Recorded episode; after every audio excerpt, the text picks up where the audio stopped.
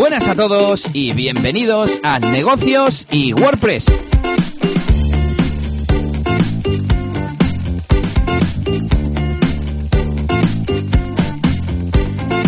el podcast en el que hablamos sobre gestión de negocios, administración de empresas y, como no, de desarrollo web con WordPress y también marketing digital.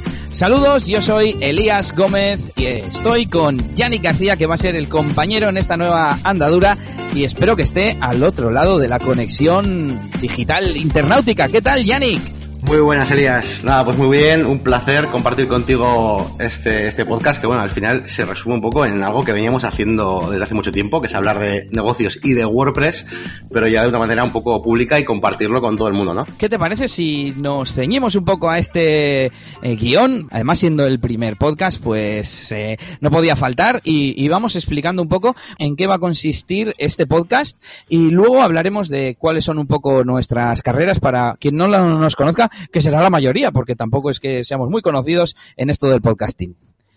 No, para nada.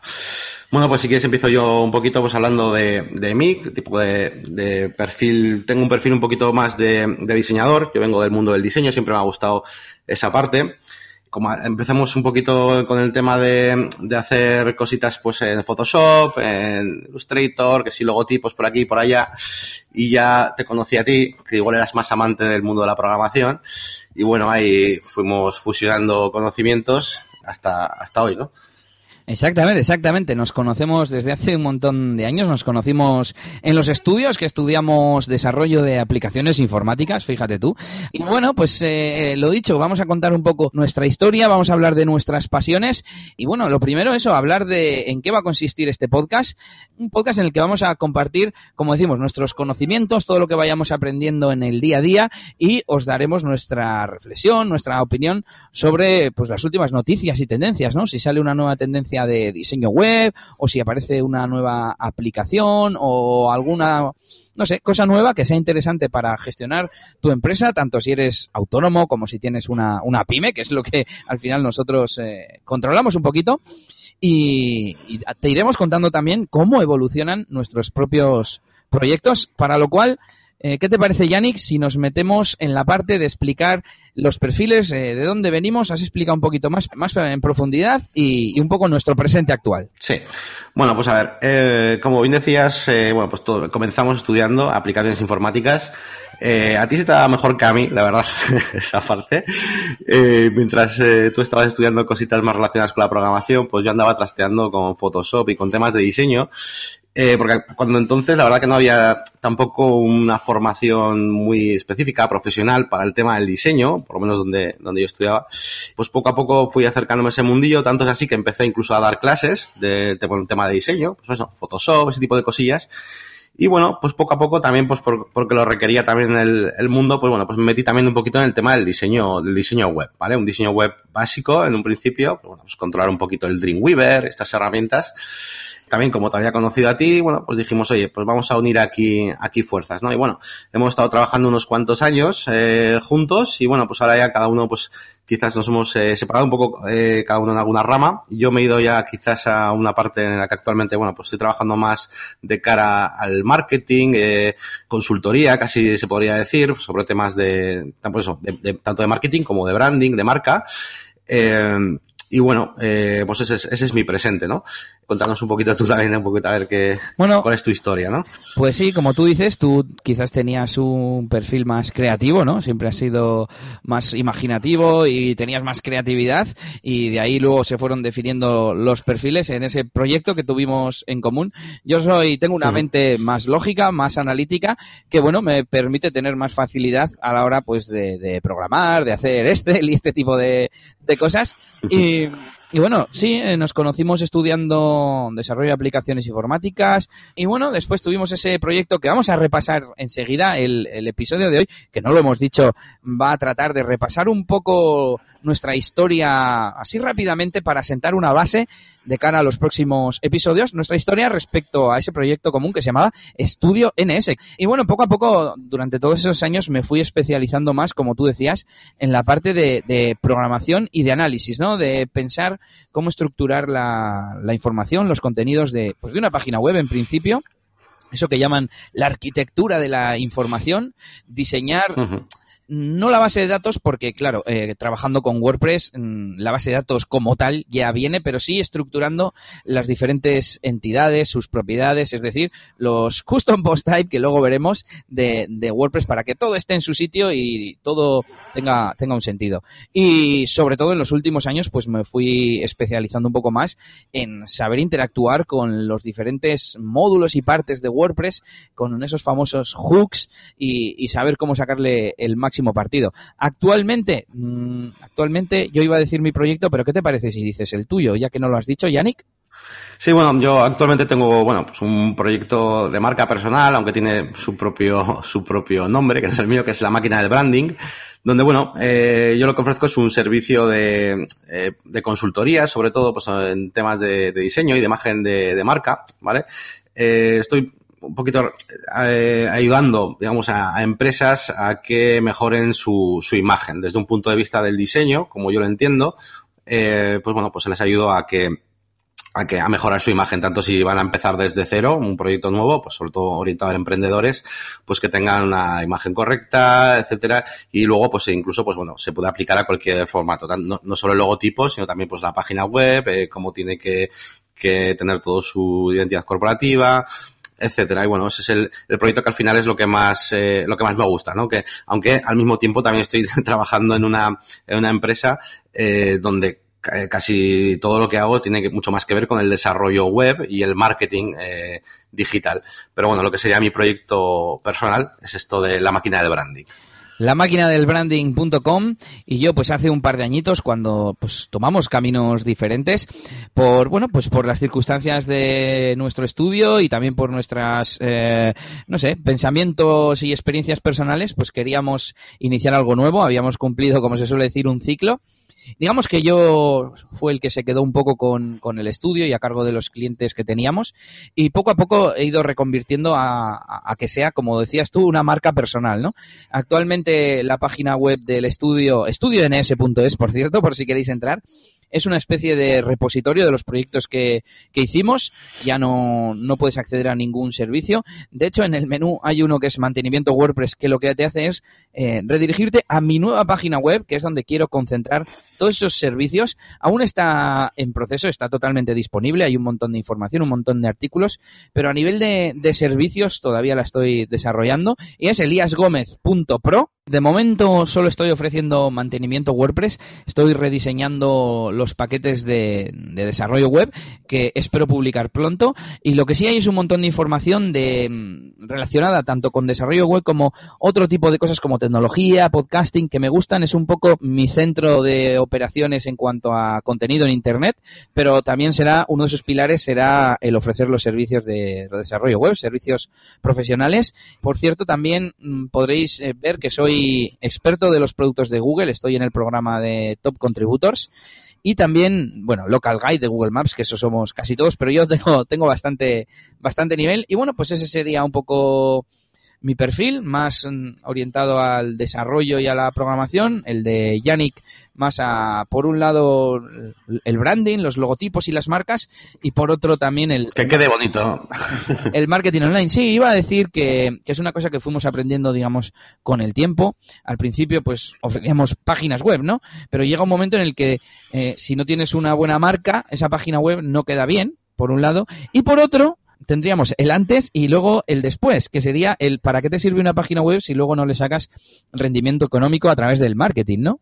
Sí, además, eh, una cosa que hemos ido aprendiendo con el tiempo, yo por lo menos, eh, es hacer el diseño eh, más, más lógico, ¿no? Menos espontáneo, ¿no? Menos lo que te salga. Al final, al hacer, al trabajar con empresas, que bueno, que es donde más hemos aprendido los dos juntos, ¿no? Al lidiar con empresas y con, con proyectos reales, pues te das cuenta de la funcionalidad del diseño, ¿no? El diseñar con un objetivo, para hacer algo. Y eso es una de las cosas que más ha evolucionado. Al principio cuando empezaba a diseñar, bueno, pues diseñaba porque me gustaba, porque sí, ¿no? Por, por decirlo de alguna manera.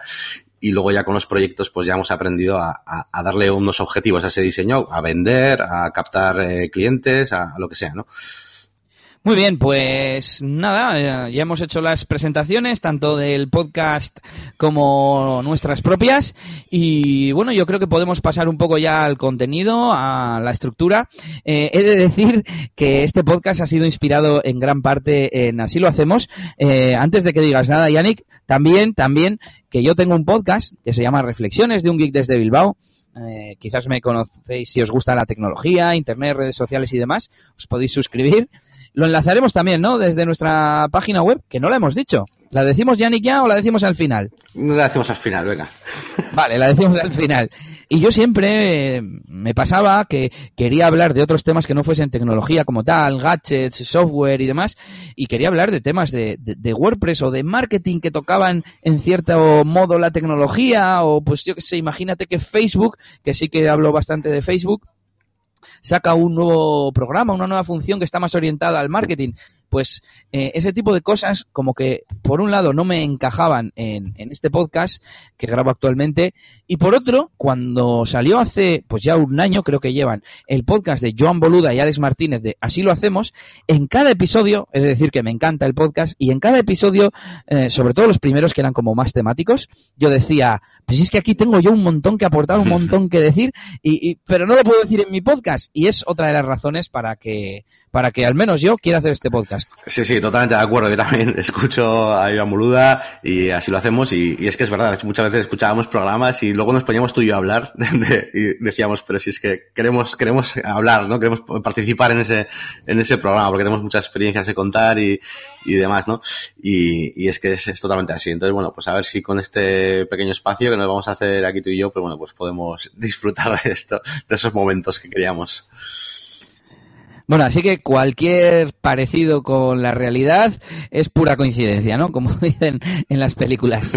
Efectivamente. Y aquí tenemos, tenemos eh, la primera sección que sería la de, bueno, recomendación de webs o aplicaciones y va a consistir en, bueno, recordar alguna aplicación o servicio web que, que, utilicemos en el día a día y que creamos que le puede resultar útil a, a nuestra audiencia.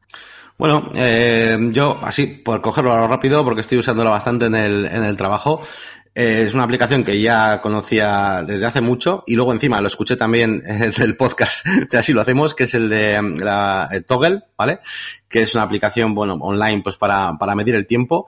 Eh, y bueno, he conocido otras aplicaciones y demás, pero la verdad es que he estado aplicándola en la, en la empresa donde, donde trabajo y realmente creo que es una herramienta indispensable para, para poder realizar correctamente presupuestos y sobre todo para organizar los tiempos de, de, cualquier proyecto. Y bueno, yo recomiendo a todo el mundo, ya no solo la aplicación en sí, que bueno, me parece que está muy bien, eh, sino eh, el, concepto, ¿no? El concepto de, de cronometrarse y de tener un, unos, unas, unos límites ¿no? de, de, tiempo para los, para los proyectos y tener ese, ese chip, ¿no? ese concepto de, oye, de el tiempo los que estamos invirtiendo, tanto en llamadas con un cliente como en el propio desarrollo de un proyecto, en, en todo tipo de cosas, ¿no? Y luego ya cuando llevas ya un tiempo, midiendo los tiempos, pues te das cuenta de, de, de realmente lo, lo, que cuestan ¿no? las, las, cosas. Que muchas veces lo pasas por alto y dices, va, si esto y esto yo lo, lo hago en 10 horas. Sí, sí, en 10 horas. Hay que tener eh, una medición real del tiempo que se tarda en hacer los proyectos y no solo la parte técnica, pero bueno,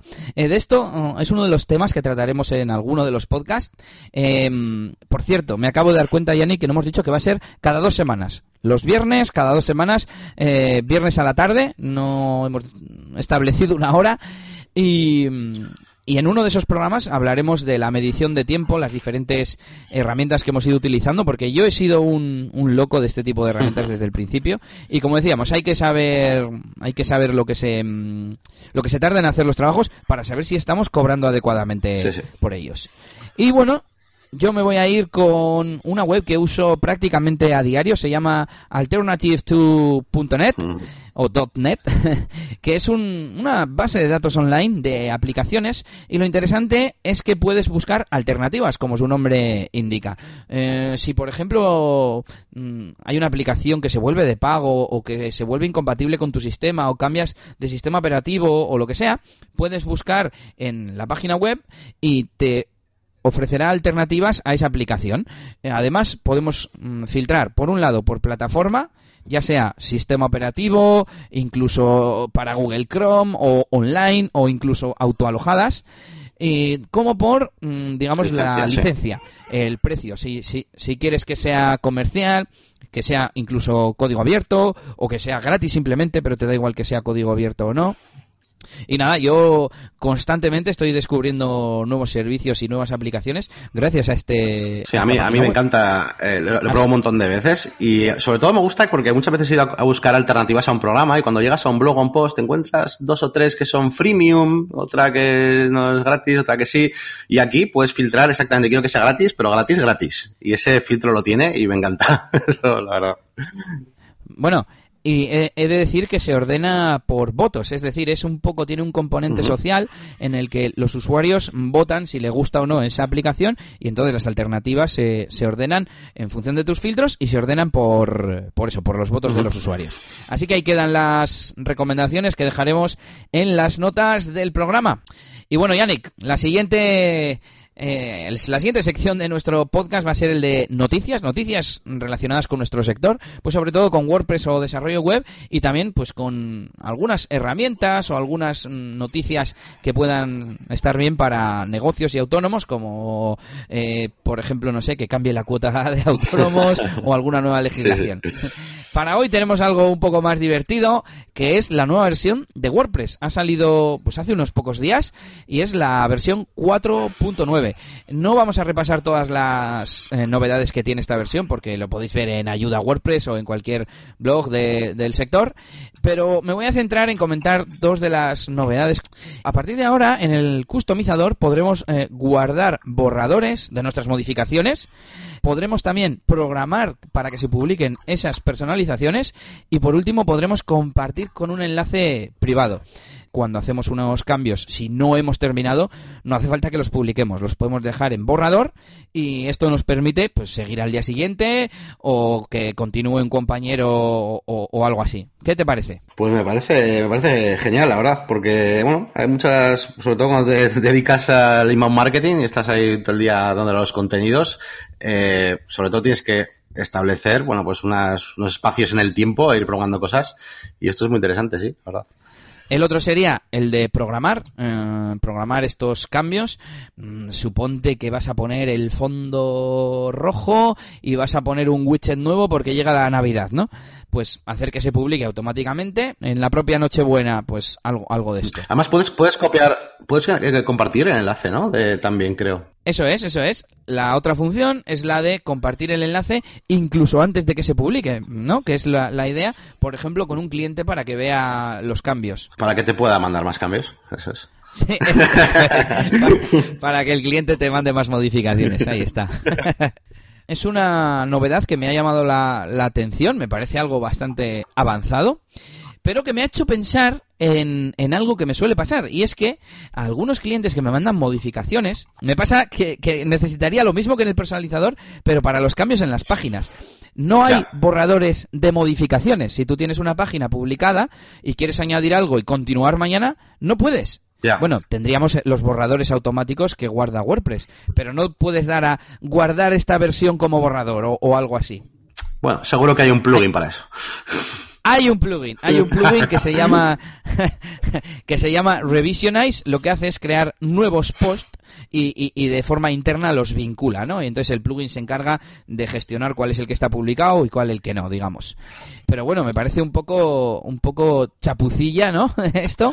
Y sobre todo que no puedas programar esos cambios. Porque igual lo del borrador Mm, me importa menos porque WordPress guarda los, los, cambios y porque si hace falta me hago una página nueva para hacer los cambios y luego copio y pego el contenido. Pero si quiero programar mm, mismamente, eh, para el día 1 de diciembre uno de mis clientes tiene una campaña y quiere que se publique un banner y unos cambios en una página eh, automáticamente. Y la única forma que hay es que si yo esté dándole al botón a esa hora. Claro. Al menos así en principio, sin poner ningún plugin extraño ni nada. Sí, sí. Y, y, y molaría programar también, claro, el, quitarlo, ¿no? O sea, lo mismo que pones una campaña, pues también querrás que, yo qué sé, San Valentín, pues querrás quitarlo después también. Sí, es el mismo problema, claro. Sí, que tengas un preset que se llame Navidad o unos un, perfil de esos cambios hmm. y, que y que tenga una fecha de vencimiento, ¿no? Eso es. Y vuelva al anterior o algo así. Eso es. Sí, estaría bien. ya no quiero que caigan copos de nieve en la, en la web. eso es. Bueno, y la otra novedad de 4.9 que quiero comentar contigo es el Press This. No sé si conoces esta funcionalidad. No, no, no. Bueno, es una funcionalidad que yo creo que no utiliza mucha gente, pero los que la usamos estamos enamorados, yo, yo entre ellos. Es una función que te genera en, en el apartado de herramientas, eh, creo que en castellano es publicar esto, Ah, sí, sí, sí, sí, vale. Ahora ya me va sonando esto. que consiste en un bookmarklet, que es un enlace de estos que se agrega a la barra de marcadores, que consiste en un pequeño código eh, JavaScript y que nos permite publicar o compartir la página que estemos leyendo, una página externa de, de un periódico, de, de un blog o de lo que sea. Sí. Además, nos permite eh, se- tener seleccionado un texto, compartirlo como cita ese texto, vamos. Y bueno, pues con las novedades del 4.9 han eliminado la funcionalidad y la han pasado a un plugin que no está mal, dices, bueno, bueno, me imagino que es porque no lo utiliza mucha gente. Y por otro lado, han eliminado el bookmarklet, que es para mí la peor parte. Ya mm, no tienes ese pequeño botón en el navegador y tienes que ir a herramientas, pulsar el enlace o tenerlo guardado como favorito y te carga un editor más minimalista, que es el editor del Press This, y tienes un campo para pegar la URL, darle a un botón que pone escanear y entonces te lo parsea, te lo procesa y entonces el problema es que ahora algo que era súper práctico, que simplemente dabas al bookmarklet, escribías un comentario y le dabas a publicar, ahora tienes que primero tener eso en favoritos. Tener la, la, la URL del PressDis actual nuevo. Tienes que copiar la URL, pegarla, darle al botón de escanear y entonces ya estás en el mismo punto. Entonces es como un, un poco más engorroso, ¿no? Sí, sí, de hecho antes, o sea, si lo utilizabas era porque era rápido, o sea, ahora ya, pues no. Claro, claro. De hecho, he publicado en mi página web un artículo hoy o ayer y explico las soluciones, pero no, no hay muchas. Hay un plugin alternativo que han hecho que revierte el cambio y te, te devuelve la funcionalidad anterior, pero claro, eso puede dejar de funcionar en cualquier momento. Hmm. ¿Qué te parece, Yannick, si pasamos ya al tema central, que es repasar un poco nuestra historia en Estudio NS, sobre todo centrado en la evolución de, de WordPress?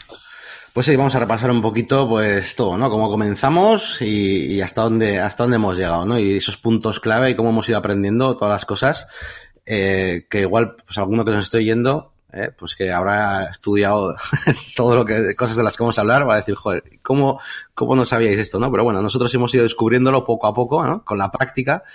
Y, y bueno, pues vamos a, vamos a comenzar. Si quieres, eh, empezamos un poquito por hablar, hablando un poquito de qué es lo que hacíamos un poquito antes, ¿no? De, de utilizar WordPress y en esas Sí. primeras páginas web, esos primeros proyectos.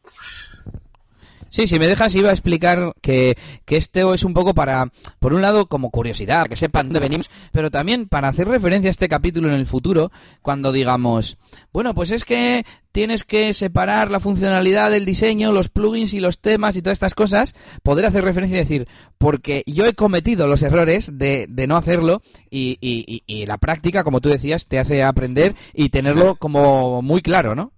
Sí, sí, esto- eso, es, eso es lo bueno de, de- de nuestro, de nuestra evolución, es que eh, todas las cosas, todos los consejos que os vamos a dar, al final es porque la hemos cagado, ¿vale? Y hemos visto las consecuencias de no hacerlo bien, no es porque la hayamos leído en un sitio, sino porque lo hemos sufrido, ¿eh? por así decirlo.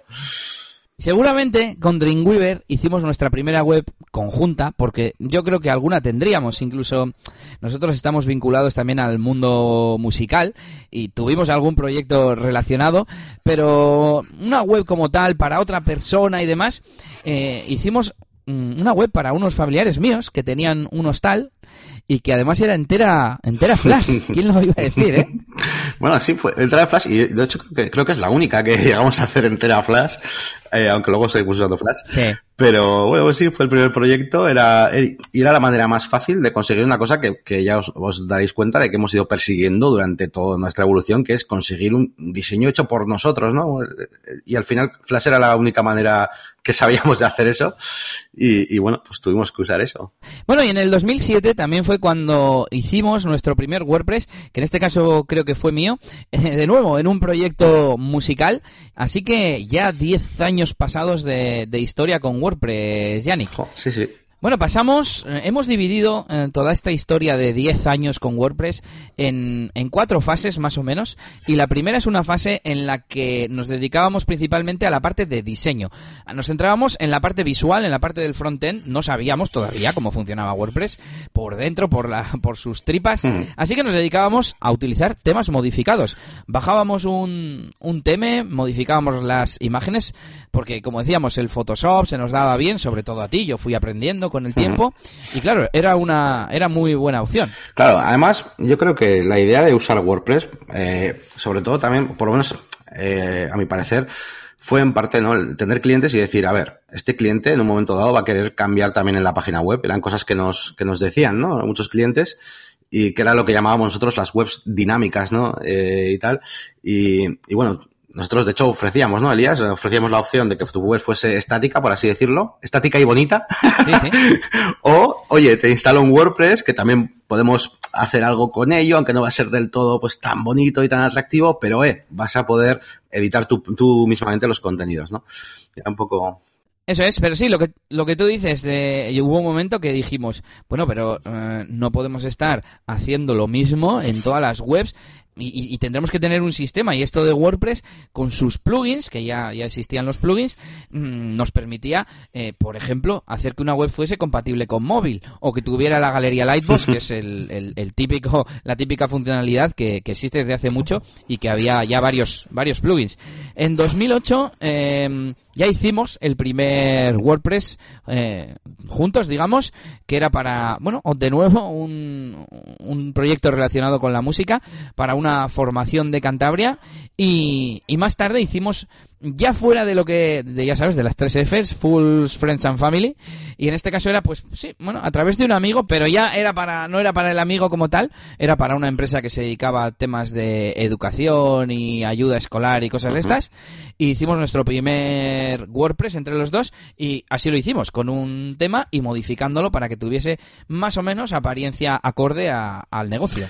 Sí, claro. Además, eh, claro, cuando tú dices lo modificábamos, eh, claro, no modificábamos el WordPress. Lo que hacíamos, bueno, era cambiar las imágenes de una plantilla que venían ahí, utilizábamos la identidad corporativa del cliente. Como Photoshop si lo controlábamos bastante bien, bueno, pues podíamos hacer un fondo aquí, podíamos hacer cositas de ese, de ese tipo, pero siempre encima de del, la propia plantilla, ¿no? Que, que utilizaremos en ese momento, claro. Sí, sí, sí, en, plan eh, los fondos de la web, los fondos igual, eh, los widgets que tenían un titulito y detrás tenían una línea, eh, pues la modificábamos o le cambiábamos el color para que fuese acorde a la identidad del cliente. y, y, bueno, de ahí pasamos a, a, empezar a modificarlos un poco más en profundidad a través de, de CSS, porque aunque conocíamos CSS, tampoco comprendíamos muy bien cómo estaban hechos los temas de WordPress y cómo modificarlos, ¿no? Tampoco usábamos PHP en ese momento, pero sí que empezábamos, pues no sé, a modificar los colores de la letra, por ejemplo, ¿no?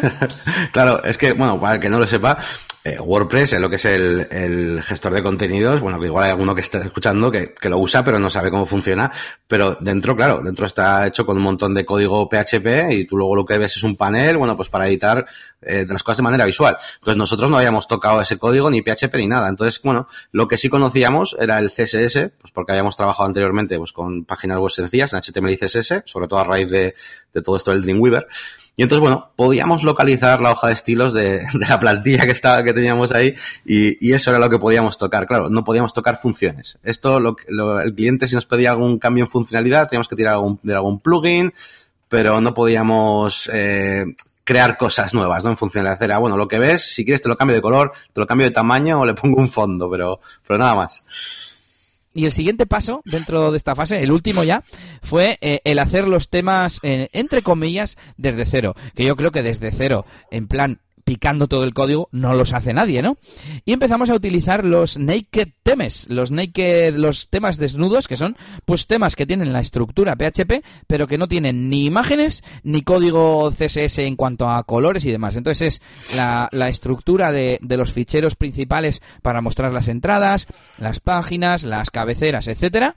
Y, bueno, aparte de, de tener esa estructura, nos permitía diseñar desde cero, pasando de Photoshop a código eh, los temas que nosotros quisiéramos acorde a nuestras preferencias. ¿Verdad, Yannick? Sí, sí, eso para mí fue la leche, porque yo me acuerdo de, de haber estado haciendo páginas web contigo y decirme, no, pues Yannick, hazme una cabecera o hazme una imagen para el footer, ¿no? Y de repente un día, un día llegué a la oficina y me dijiste, Yannick, abre el Illustrator, el Photoshop y haz lo que te dé la gana, ¿no? Entonces, eso fue, eso fue algo muy grande para mí, ¿no? Porque al final, poder diseñar algo desde cero, pues es, es, es muy guay, ¿no? Claro, claro. Eh, vamos a nombrar a, Boluda de vez en cuando para, para ser coherentes con el aviso que ya hemos hecho, disclaimer. Y como él dice, ¿no? Pues eh, no es lo mismo adaptar el recurso a ti que tú adaptarte al recurso. No es lo mismo que tú te adaptes al teme y diseñes, pues venga, voy a cambiar la cabecera, que es lo único que puedo cambiar, a que tú eh, diseñes adaptándote a las, a las, necesidades del negocio o del, o del proyecto. Y me acuerdo que hacíamos maquetas en HTML, primero Photoshop, luego HTML, eh, para, mm, digamos, ver esa página web como hecha, ¿no? Entre comillas, y luego el CSS lo pasábamos, lo pasábamos al tema. Es verdad, incluso había una página web que te pasaba PSDs a, a, a tema de WordPress, me parece. Y bueno, el primer proyecto que hicimos con esta con este método de trabajo fue la web de Radio Espinosa Merindades, que tenía un montón de contenido. Fue eso, el primer WordPress con diseño propio. Fue en 2010 y, y, aquí todavía usábamos algún bloque Flash. La cabecera de esta web la hicimos la hicimos en Flash, muy chula, muy muy bonita. Esa chulísima. Y bueno, usábamos temas como Starkers o Underscores, que descubrimos un poco más tarde Underscores, que es de la gente de, WordPress, no estoy seguro si de automático de la fundación. Y pues claro, nos gustaba utilizarlo pues porque tiene en cuenta todos los estándares y todas las buenas prácticas de, WordPress. Sí, además cuando me acuerdo cuando empezábamos a buscar estos eh, naked eh, themes, pues eh, nos molestaba, nos molestaba el, el, código que ya había metido y la forma en la que estaba estructurado y todo. Intentábamos buscar lo, más vacío posible, ¿no? Para poder hacerlo todo mejor. Y bueno, la verdad es que este underscore, yo, vamos, a día de hoy, cuando quiero hacer algo, sigo usando, vamos, o sea, no quiero hacer algo muy personalizado, es mi primera opción. Sí, sí.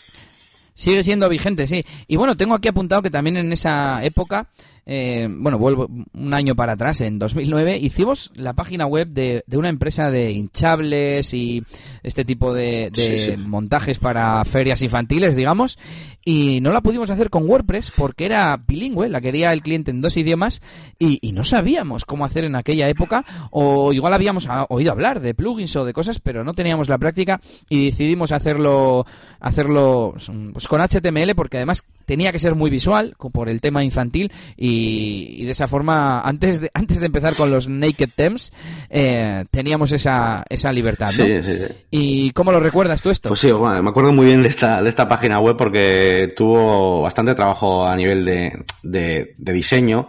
Porque bueno, al final es lo que dices tú, ¿no? Era una cosa muy visual, eh, tenía mucho tema de, de iconografía, eh, me acuerdo perfectamente del tema de los idiomas, porque me acuerdo que las fotografías, las galerías de fotos de los servicios, de los productos, de, estos hinchables, eh, no es que tuviesen una descripción automática con el nombre, claro, la, propia descripción estaba hecha en Photoshop encima de las fotos y había que hacerla dos veces porque estaba en, dos idiomas, ¿no? Entonces, eh, aquí, bueno, también nos empezamos a dar cuenta un poco de, lo que cuesta hacer una web en dos idiomas, que no es solo poner un módulo, sino, oye, que luego tienes que poner todo el menú, las fotos y todo en varios, en varios idiomas. Y bueno, fue una web un poco un poco Frankenstein en cuanto a tecnología, ¿no?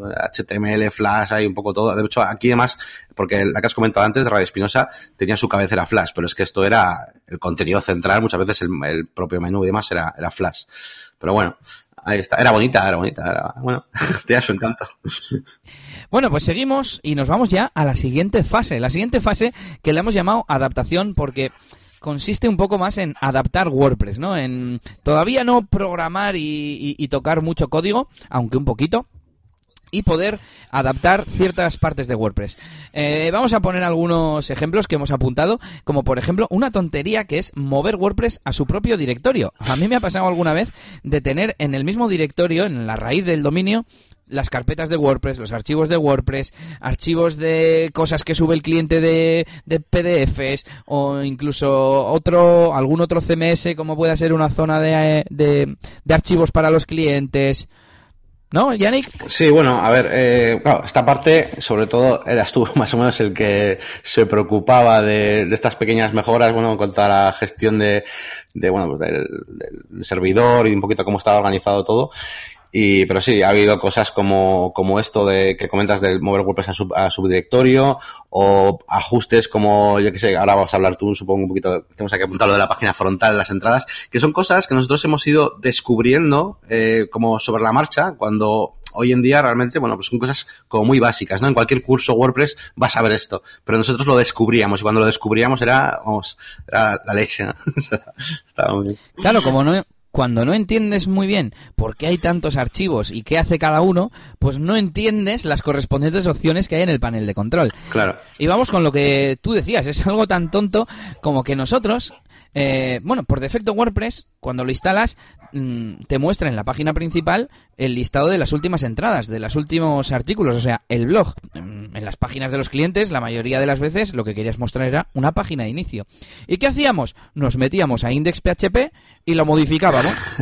que, ¿Cuál es la consecuencia de esto? Que perdías el listado del blog. ¿Por qué? Porque index.php es para eso. Y lo que hacíamos para arreglarlo era poner un plugin que te listaba las noticias en la página que tú le dijeras. Bueno, una solución sencilla, pero totalmente innecesaria. Tú puedes elegir en el panel de control qué es lo que se abre al entrar a WordPress. Sí, las últimas entradas o una página especial. Entonces tú eliges una página especial, te creas una página llamada, por ejemplo, inicio, y la eliges. Y al marcar esta, esta opción de eh, elegir una página, nos aparece otra opción que es qué página quieres que sea la que muestra la página del blog. Entonces te tienes que crear otra página vacía que se llame blog, noticias, novedades o lo que quieras, que te va a mostrar las entradas de WordPress, los artículos. Y, y, y no le tienes que hacer nada a esa página, Claro. simplemente publicarla y elegirla. Eso es. Esto está en, en ajustes gener- eh, lectura, ¿no? Ajustes lectura, eso es. Entonces, eh, de esta forma, blog, esa página, no utilizará el archivo de plantilla page.php, que es el archivo físico que muestra las páginas, sino que utilizará el mencionado index.php. Claro. Y bueno, un día ya hablaremos de estructura de, de los temas de WordPress, de frontpage.php, home.php, etcétera. Pero bueno, eh, continuamos con más ejemplos de estos, eh, como por ejemplo Functions PHP, el famoso Functions, que es un archivo que traen todos los temas de WordPress, principalmente para ejecutar código relativo al tema, a la apariencia. De esto también hablaremos en otro episodio. Separar la funcionalidad que va en los plugins de la apariencia que va en los temas. Pero claro, hay veces que para hacer algo relacionado con la apariencia necesitas código, código PHP. Y pues muchos temas, sobre todo los comerciales, llevan un montón de código en functions. Entonces, cuando te pones a buscar cómo hacer pequeños cambios en Internet, en Google, te aparece, pon este código en Functions PHP. Y claro, claro que funciona. El problema que tiene, que cuando cambias de tema, eso deja Sí, de o si actualizas el que tienes. O sea, Bueno, sí, Claro. si actualizas el que tienes, pierdes las modificaciones, para lo cual hay que hacer temas hijo que viene un poco más abajo. Y esto nos encaja perfectamente con el siguiente, que es el Code Snippets. Es un, un plugin que descubrimos, pues eso, hace un montón de años, que te permite tener pequeños snippets mm, de código y activarlos o desactivarlos a voluntad. Es decir, son estos fra- pequeños fragmentos que hablábamos y que te puedes poner en un plugin, eh, en un plugin mm, eh, en base a código, eh, hecho por ti mismo. Pues en vez de utilizarlo así, tú esos snippets te los pones en, en este plugin que se llama Code Snippets y pues te permite, pues yo que sé, eh, eliminar el logotipo o personalizar el logotipo de inicio de sesión de WordPress. Coges, pegas el código y lo activas. Cuando no lo necesites, lo desactivas. Y eso fue un gran avance porque te permitía también este plugin exportar los snippets y reutilizarlos en, en futuras webs. Entonces podías tener una colección de snippets de mini plugins donde activabas y desactivabas funcionalidades.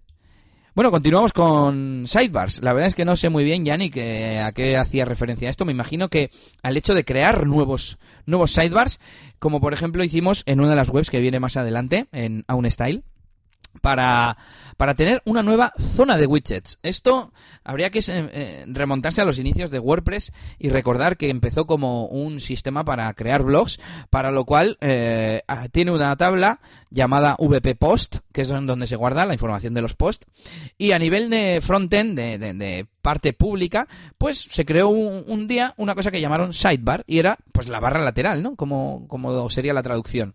Pero poco a poco, como WordPress fue evolucionando hacia webs corporativas y hacia todo tipo de páginas web, portales, tiendas online, eh, esta cosa que se llamaba sidebar fue transformándose en un bloque de, de widgets, pues debajo de la cabecera, o en el pie, o donde el programador de turno quisiera ponerlo. De hecho, se suelen llamar, más que sidebar, se suelen llamar widget area, aunque la función sigue siendo register sidebar. Entonces yo creo que se refiere a eso, a que empezamos a hacer sidebars personalizadas, no, la, no la que venía en ese naked theme, sino pues que quieres tener una arriba para poner un reproductor y un no sé qué debajo de la cabecera, pues ahí te lo pones y cuando quieras quitas el widget de reproductor y ya no aparece, tan sencillo como eso. Yo, me acuerdo de, haber estado maquetando páginas y donde, por así decirlo, quitábamos el sidebar, digamos, de WordPress y quizás poníamos nuestra barra lateral, ¿no? Por así decirlo. y, esto, este punto, yo creo que lo importante es que empezamos a utilizar la funcionalidad del propio WordPress, ¿no? Como dices, ese widget área y a utilizar todos los widgets que vienen ahí, incluso a, jugar con otros nuevos y demás y decir, oye, aquí podemos eh, hacer muchas cosas y además, como ya estábamos aprendiendo a personalizar eh, con PHP y con otras cosas, pues ya no era simplemente, bueno, pues arrastro este plugin de entradas recientes y como salga. No, no, ojo, puedo arrastrar un plugin de entradas recientes, puedo decirle que quiero que se vean de esta manera y entonces ya, pues era, era bastante útil, claro esto que hemos hablado es el punto intermedio entre el desarrollador y el usuario o, el cliente que va a utilizar en el día a día la página web. Aunque sea un, administrador que sabe tocar bastante, no me refiero a un simple redactor, pero le estás dando flexibilidad para que mueva widgets a las zonas que él quiera.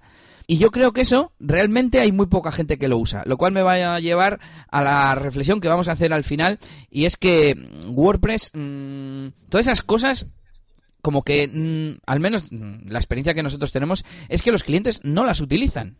Mm, de hecho, tenemos un montón de proyectos que hemos hecho en los que el cliente nos ha comprado un blog o nos ha comprado acceso al panel de control y luego no lo utilizaban. ¿Qué opinas? Sí, además, bueno, a ver, por muchos motivos, ¿no? Primero, pues fue, bueno, pues porque al final eh, esa serie de herramientas, bueno, muchas veces ellos no, no ven la, la utilidad, ellos se, van a fijar más en su contenido principal que en esas, que en eso, en ese aside, ¿no? En esa barra lateral con funciones extra que, que aportan algo al contenido. Los clientes realmente tampoco, no sé, nunca los he visto con demasiadas ganas de, de, andar poniendo cosas de utilidad en una barra lateral. No sé, no sé muy bien tampoco el por qué, pero... Bueno, pues solo nos queda comentar eh, sobre los temas hijos, que eh, viene a ser el hacer una especie de copia del tema que estás usando, reemplazando únicamente los archivos que necesitas modificar y de esta forma puedes actualizar el tema principal. Eh, esto lo comentaremos en otro episodio, pero es un gran avance para poder tener temas de pago y hacerles modificaciones o de pago o gratuitos, mm, pero bueno, sobre todo para los, los de pago. Al fin y al cabo, el no perder las actualizaciones que le haces a tu tema y poder actualizarlo. Eso es, y poder vender un mantenimiento web eh, necesario para las páginas de los clientes y que tengan todo bueno, actualizado, sobre todo lo como dices tú. Si cualquier tema eh, se va a actualizar porque tiene fallos de seguridad, fallos de todo tipo y al final si quieres tener la web en condiciones tienes que actualizarla y no vas a andar todos los días copiando y pegando el código que, que has hecho, ¿no? Entonces, vamos, imprescindible eh, también para eso. Bueno, tenemos aquí varias webs que, que, hicimos hasta esta, dentro de esta fase que duró como hasta 2012, ¿no? Tenemos la primera tienda que hicimos, Yannick, que la hicimos además con PrestaShop. Cuando estábamos en este año 2011, yo creo que no había todavía al menos una, una alternativa que fuese eh, en la reina como es ahora WooCommerce, ¿no? Sí, yo me acuerdo de haber estado trasteando también pues con otro tipo de, de CMS, como, como Magento, por ejemplo, pues bueno, del mismo modo que también trasteamos en su día con Joomla. Y bueno, en aquel momento, eh, sobre todo porque era el, CMS de tienda online, digamos, que con más soporte por internet y porque en España ha funcionado muy bien y de hecho creo que hoy en día sigue siendo el que más se utiliza, o por lo menos el que más eh, está implementado es el es PrestaShop, ¿no? Entonces, bueno, buscamos, miramos, nos informamos y dijimos, bueno, pues vamos a usar, a usar esto que no sé si se podrá personalizar mucho, no sé si podremos hacer algo bonito, pero desde luego va a funcionar y se puede comprar y se puede vender. Entonces vamos a centrarnos en esa funcionalidad.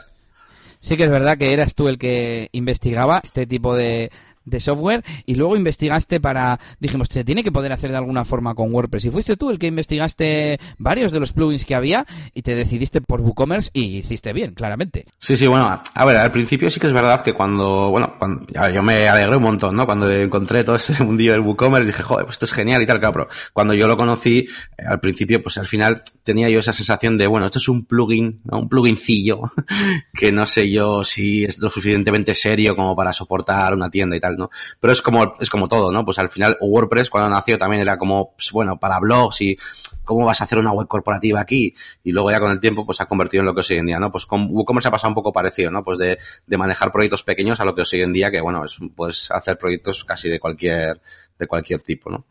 Voy a repasar rápidamente las webs que tengo aquí. Eh, HM Abogados, cuando empezamos a hacer efectos con CSS3, ¿te acuerdas? Eh, de estos efectos de giro, de escalado y, demás. cambiar a blanco y negro, sí, también. Sí, sí, sí, eso es. Eh, un Style, la que mencionábamos antes, que era una web muy compleja porque tenía mucho contenido, muchas páginas, pero además tenía también bastantes funcionalidades. Le pusimos una cabecera flash porque luego tenía una radio online, tenía una función de reproductor Mm, en plan el top 10, ¿no? Como el top de los 40. Y también una barra con, con, banners que se tenían que poder gestionar desde el panel de control.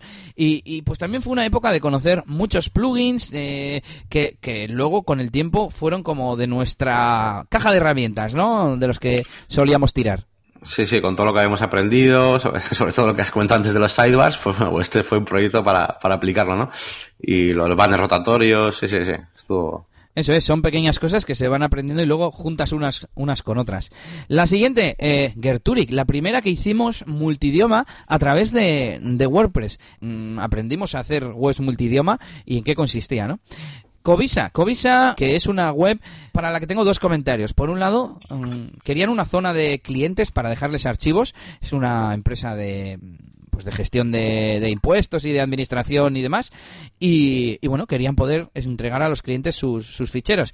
Y no fuimos en aquel momento capaces de hacerlo con WordPress, así que instalamos un CMS aparte. Y que nos pidieron tres iguales, porque también tenían otra división de, de, gestión de morosos y facturación y otra de, de digamos, poner en contacto empresas, ¿no? Como tenía mucho contacto con distintas empresas, hacer como de comercial. Bueno, el caso es que eh, la anécdota es que hicimos tres webs iguales basadas en el mismo tema.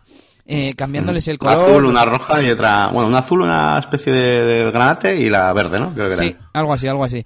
Y, claro, hoy en día haríamos, o yo creo que haríamos un, multisitio usando el mismo teme y con una configuración de color para cambios de, por CSS y demás, ¿no? Sí, sí, sí. Es, una cosa que descubriste tú de las últimas, ¿no? De, nuestra historia, que fue trastear ahí un poquito con esas, ese CSS, ese estilo variable, ¿no?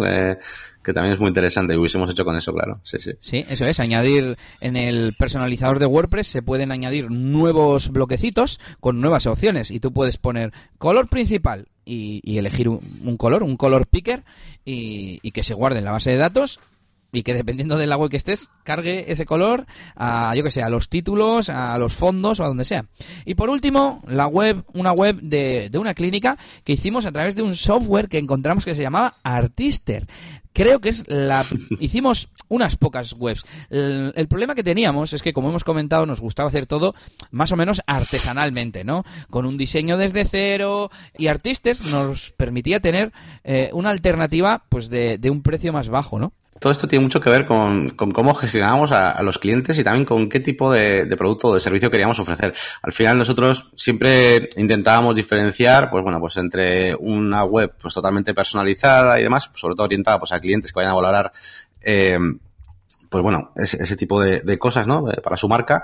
Y luego, bueno, pues clientes que quizás, pues no, no económicamente, pues igual no, no podían con un proyecto demasiado complejo, entonces necesitaban, pues bueno, pues al fin y al cabo necesitaban menos horas de nosotros, ¿no? Por así decirlo. Entonces, claro, eh, al principio, pues esa opción, esa opción económica, pues pasaba por instalar una plantilla, ¿no? Y, personalizar poco. Y al final le quedaba una página web pues cero personalizada, era una plantilla que cualquier otro podía utilizar. Pero sin embargo, con este programa, con este, con el Artister, lo que conseguíamos era que nuestros dos tipos de clientes tuviesen una web eh, personalizada. Eh, personalizada básica y personalizada ya eh, pro, ¿vale? Pero, pero personalizada eran ambas, ¿vale? Bueno, seguimos, si te parece, a la siguiente fase, la que hemos llamado programación. Entre el 2012 y 2013 aprendimos eh, una de las cosas que, nos ayudó bastante a, seguir creciendo, que es el responsive, el famoso diseño adaptable a dispositivos que implementamos por primera vez en la web de Chakurbay, un centro canino. Y bueno, era como como magia, te permite hacer cosas súper chulas. Y esa fue la primera web que, que hicimos. También en esta fase que hemos llamado programación, aprendimos a utilizar el contenido personalizado, es decir, custom fields, custom post types y custom taxes. Bueno, eh, te dejo a ti, te dejo a ti explicar, Yannick. Sí, bueno, yo como mucho iba a comentar del tema de responsive, que, anteriormente, bueno, creo que has comentado antes, antes usábamos un plugin, no sé si te acuerdas, eh, no sé si lo has comentado incluso, que para que salga una versión móvil, una versión diferente, y luego ya empezamos a hacer este, este responsive, ¿no? Pero bueno, y sobre, bueno, sobre el contenido personalizado, vamos, importantísimo eh, descubrir eh, que podemos hacer eh, nuestros propios tipos de, de, post, ¿no? Porque nos venía un cliente y nos decía, oye, pues es que quiero meter mis proyectos, mis trabajos, ¿no? Un portafolio de, de cosas así. Y claro, ¿qué, qué, le hacemos? ¿Un blog y una categoría? O, o ya se, se, complicaba cuando el cliente decía, no, no, pero en todos los proyectos quiero que aparezca el nombre del cliente y su logotipo. Y decíamos, a ver, a ver, ¿cómo hacemos esto para que sea fácil para él y para nosotros? Bueno, ya descubrimos cómo hacer un panel en WordPress personalizado donde apareciese ahí, pues, añadir nuevo trabajo o añadir nuevo, lo que sea, ¿no? Y personalizar los campos de ese, de ese tipo de post. Y me decías, oye, que he descubierto que, que podemos hacer un tipo de post con lo que queramos. Así que diseña tranquilamente aquí un campo de, con el logotipo del cliente que luego vamos a poder programarlo. Entonces yo ya avanzaba también. Y con esto continúa lo siguiente, que es ya la madre del cordero. Eh, bueno, descubrí la clase VP Query. Es, puedes utilizarlo para buscar, para hacer búsquedas en WordPress utilizando los ejemplos que hemos puesto antes, podríamos hacer un buscador de recetas a mano y podríamos tener un desplegable para elegir el ingrediente o varios ingredientes. Podríamos poner, hemos hablado antes del tiempo de preparación, pues por ejemplo, tiempo máximo de preparación. Y VP Query te permite pasar todos esos parámetros del formulario, esto te permite hacer un buscador personalizado, básicamente. Lo descubrí cuando creamos el proyecto a medida de una inmobiliaria y yo dije, bueno, pues de alguna forma tiene que ser que se puede hacer el buscador.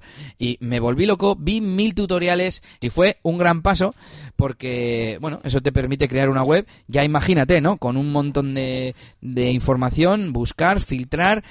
Seguimos con la parte de programación. Bueno, obviamente ya empezamos a crear pequeños plugins. Es simplemente poner una cabecera de, de texto en forma de comentario y luego añadir ahí tus funciones. Lo que hablábamos antes, se trata de sacar las funcionalidades del tema y que estén en plugins aparte. Ya sea un plugin con muchas funciones o si las quieres tener separadas, pues las tienes separadas. Mm, con me da igual, mm, algo que haga el panel de control más minimalista, por ejemplo. ¿Qué ibas a decir, hmm, Yanni? No, que, además, joder, que pasa una cosa con los proyectos que es que nos dábamos cuenta de que una y otra vez hacíamos lo mismo y lo mismo y lo mismo y lo mismo. Y decíamos, a ver, tiene que haber alguna manera de, de que esto que estamos programando una y otra vez, oye, vamos a guardarlo en no sé qué cosa para poder luego aplicarlo rápidamente a los proyectos. Bueno, y la manera es, claro, es hacerte, hacerte un plugin, claro. Sí, sí.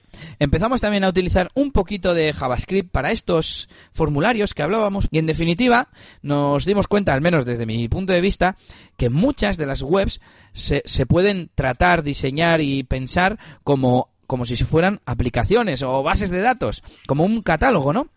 Y, como hablábamos en este en, el caso de la inmobiliaria es muy claro, pero cualquier, yo que sé, un fotógrafo que, que, haga reportajes, pues tendrías un custom post time de reportajes y con los campos que tú quieras. La ubicación, si es que es en exteriores, por supuesto una galería, el nombre del cliente, el, yo qué sé, los datos que tú quieras poner.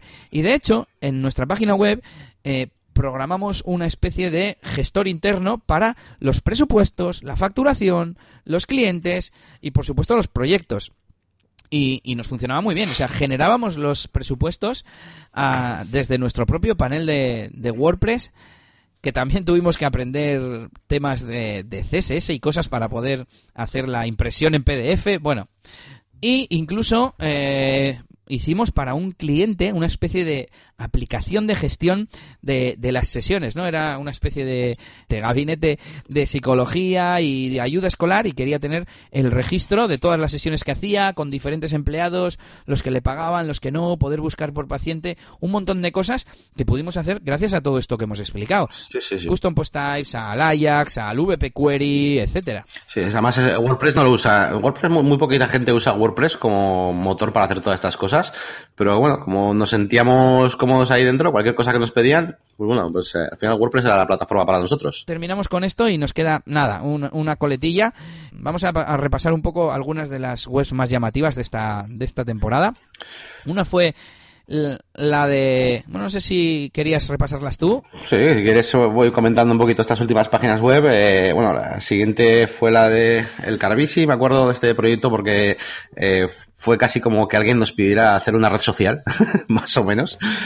Y claro, nuestra respuesta por aquel entonces, pues bueno, pues siempre era, oye, mira, no somos programadores puros y duros, ¿no? Eh, pero bueno, mira, conocemos muy bien este sistema, conocemos WordPress. Hay una herramienta que se llama BuddyPress que nos va a permitir hacer algo, pues, eh, bueno, pues que creo que puede servir. Era una especie de, página web, pues, para gestionar comunidades de vecinos y bueno, pues ellos podían hablar, tenían su muro, podían, tenían su zona de descarga de sus propios archivos, etcétera.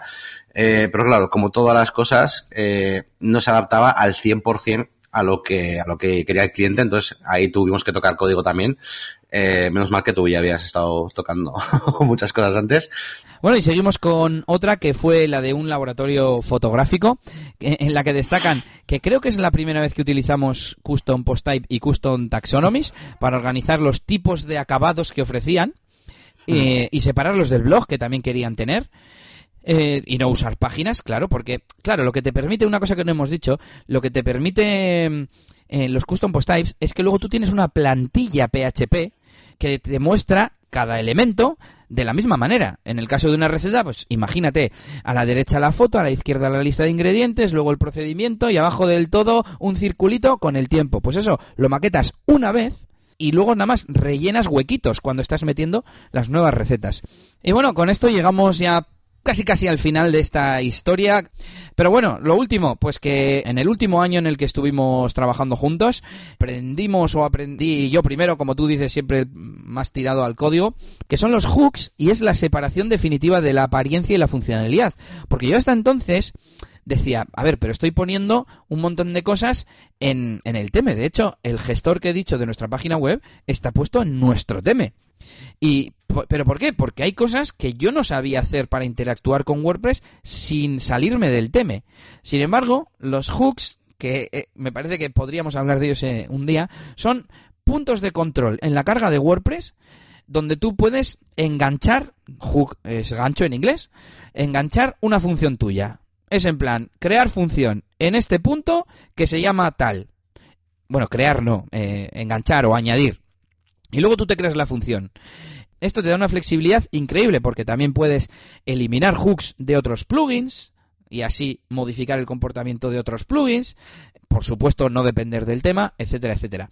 Y esto nos llevó a hacernos nuestro propio framework, porque como aprendimos a manejarnos más con, con el funcionamiento de WordPress, decidimos hacer un framework que tuviese todas las funcionalidades que quisiéramos integradas y que nos permitiera personalizar las webs de los clientes pues un poco más, además con página de opciones, como decíamos antes en el personalizador también, etcétera. Mm. Yo además, yo, yo creo recordar que los hooks, yo ya me había cruzado con ellos eh, cuando estuve tratando con PrestaShop, porque creo que, que utiliza bastante ¿no? este sistema de, hooks.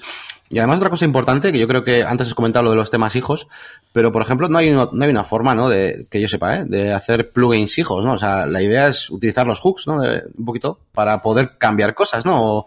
Sí, no hay, no hay, que yo sepa no, no existe ese concepto de, de plugin hijo de, jo, es que este plugin eh, me funciona pero me hace una cosa que no quiero, ¿cómo la borro? ¿no? Si la borras, cuando actualices el plugin eh, te vuelve a aparecer o vamos, se quitan tus cambios, etcétera. Uh -huh. Y sí, claro, pero con, si, claro, todo también depende de cómo esté hecho el plugin, pero si, no sé, un plugin de eventos, te muestra abajo un botón para suscribirse a, a, Google Calendar, para añadirlo a Google Calendar, y tú no quieres que salga y, y, no hay una opción.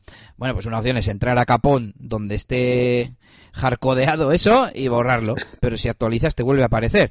Si el programador ha puesto ahí que eso sea una función enganchada a un hook, en plan, eh, en el final del post o en algo así, tú puedes borrarla desde tu propio plugin. Es que hoy mismo me ha pasado, me, me, me hace gracia que además comentes lo de los eventos, porque hoy mismo me ha pasado con un plugin que supongo conocerás, que es el The Event Calendar, ¿no? Creo que lo hemos usado además más veces. Sí. Y tiene algunas, Sí, sí. tiene algunas cadenas de texto que el POI, bueno, el, archivo .po y demás, pues no, no las machea bien o no funciona. Y de hecho se lo hemos preguntado al propio desarrollador y nos ha contestado que, que saben que hay un error ahí de unas cadenas que no se traducen bien y, y nada, ¿no? Y había un chico además que contestaba en un, en un foro y decía que tenía la solución pero que no quería ponerla ahí. Y bueno, vale, total, que, que hay unas palabras ahí que no se podían traducir y claro, eh, me ha preguntado, ¿no? Un compañero, ha dicho, oye, ¿cómo puedo hacer para modificar este plugin y que cuando se actualice eh, la traducción pues siga funcionando o lo que yo pongo aquí, ¿no? Y bueno, pues igual sabiendo hooks, pues podría, podría hacerlo. Bueno, el tema, el tema de los de las traducciones es tema aparte. Otro día también podíamos tratarlo.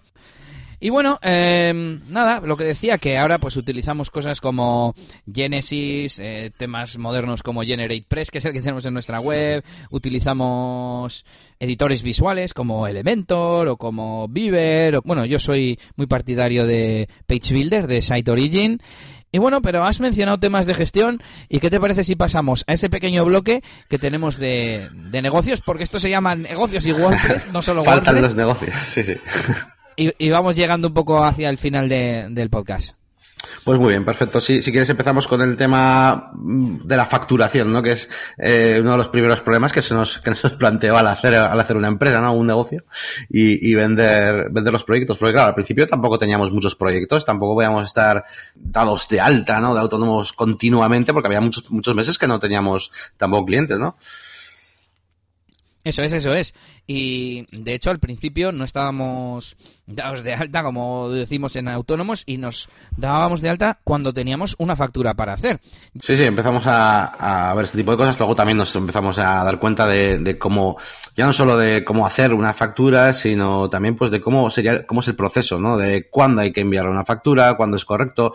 Ya sabes, toda esta moda de, oye, pues hasta que no me mandes la factura no te pago, pero ¿qué te- ¿cómo te voy a pagar antes si todavía no me has dado el trabajo? Bueno, todo ese tipo de dilemas que íbamos teniendo, ¿no? No sé si te acuerdas, vamos, de todo esto. Sí, sí, sí, por supuesto. Creo que, que tenemos apuntado para hacer un programa especial sobre facturación, cobros y demás, pero en resumidas cuentas, eh, yo al principio estaba muy cabreado porque estaba cabreado con el gobierno porque decía, joe, a mí una factura no me la pagan y a mí me cobran los impuestos igualmente, no sé qué. Claro.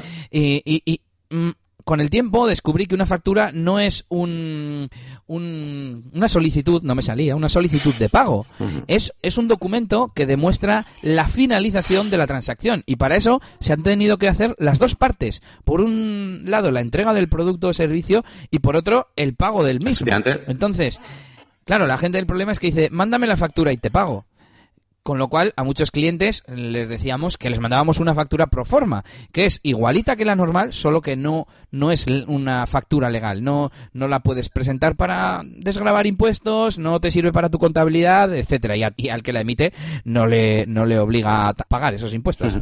Bueno, te iba a decir que todo esto, por supuesto, como os hemos dicho al principio del programa, los consejos son porque nos hemos pegado la, la leche. Y efectivamente, pues hemos tenido casos, evidentemente, en que, bueno, pues un proyecto, por lo que fuera, pues al final eh, no se terminaba de, de cerrar, ¿no? Económicamente y demás. Y claro, haber enviado la factura ya, pues eh, eso nos ocasionaba, pues, eh, sobre todo con los números que manejábamos, que estábamos empezando, pues claro, pues problemas para nosotros, claro.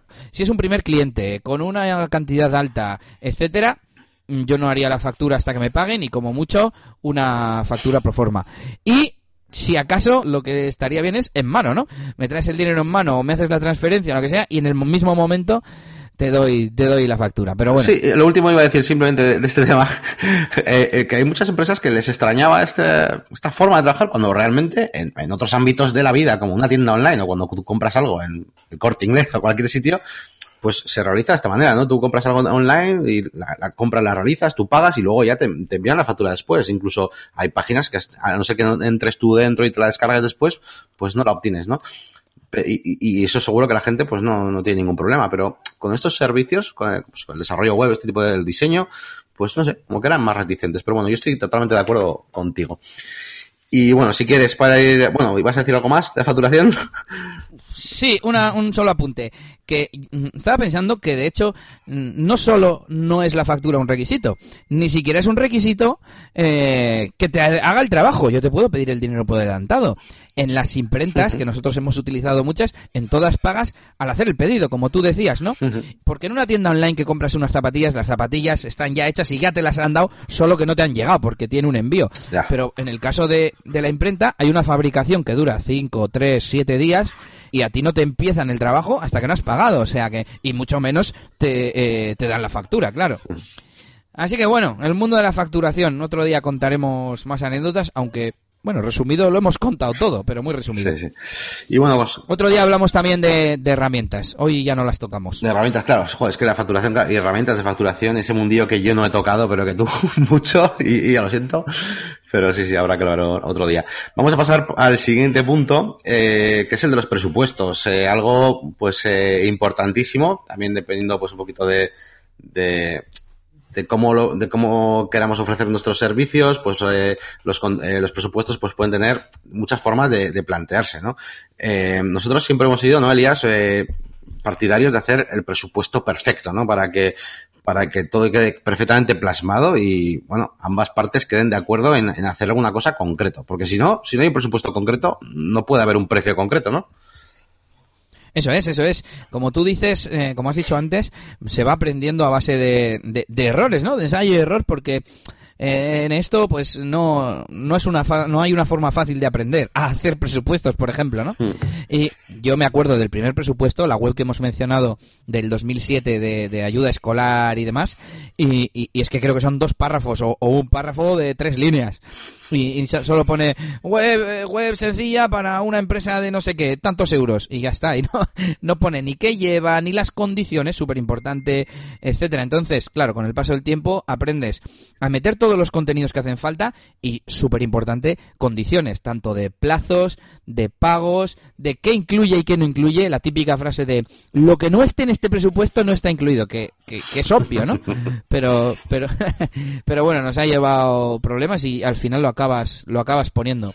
Y no sé si hay alguna cosa más. Bueno, pues si, más tú, bueno, yo supongo que además hemos, hecho, hemos ido aprendiendo a la vez todo esto, pero bueno, no sé si, claro, la parte de, cómo validamos ese presupuesto, eh, yo por lo menos suelo trabajar con, en principio, mediante la firma del documento, sobre todo si, si tenemos eh, una empresa o tenemos muchos clientes, trabajamos con datos de los clientes, pues también necesitamos la firma para que nos consienta, por ejemplo, que le podamos enviar eh, emails, eh, si está de acuerdo, etcétera. Bueno, entonces, yo suelo trabajar con un contrato donde vienen todo ese tipo de condiciones y además, pues bueno, necesito la firma del cliente para para tener esa cierta validez eh, legal. Aunque ya te digo que muchas veces yo lo que necesito es que esté por escrito, casi casi hasta por un email, ¿no? Ha habido algunos proyectos que nos han podido aceptar por email, pero lo importante es que quede escrito, eh, es un consejo que os doy a, a, todos los que estéis escuchando, que quede por escrito que el cliente os ha aceptado el presupuesto. O sea, es importantísimo, vamos. Sí, Sí, sí, estaba, estaba pensando eh, a nivel de presupuestos y casi casi a cualquier comunicación realmente con el cliente. Sí.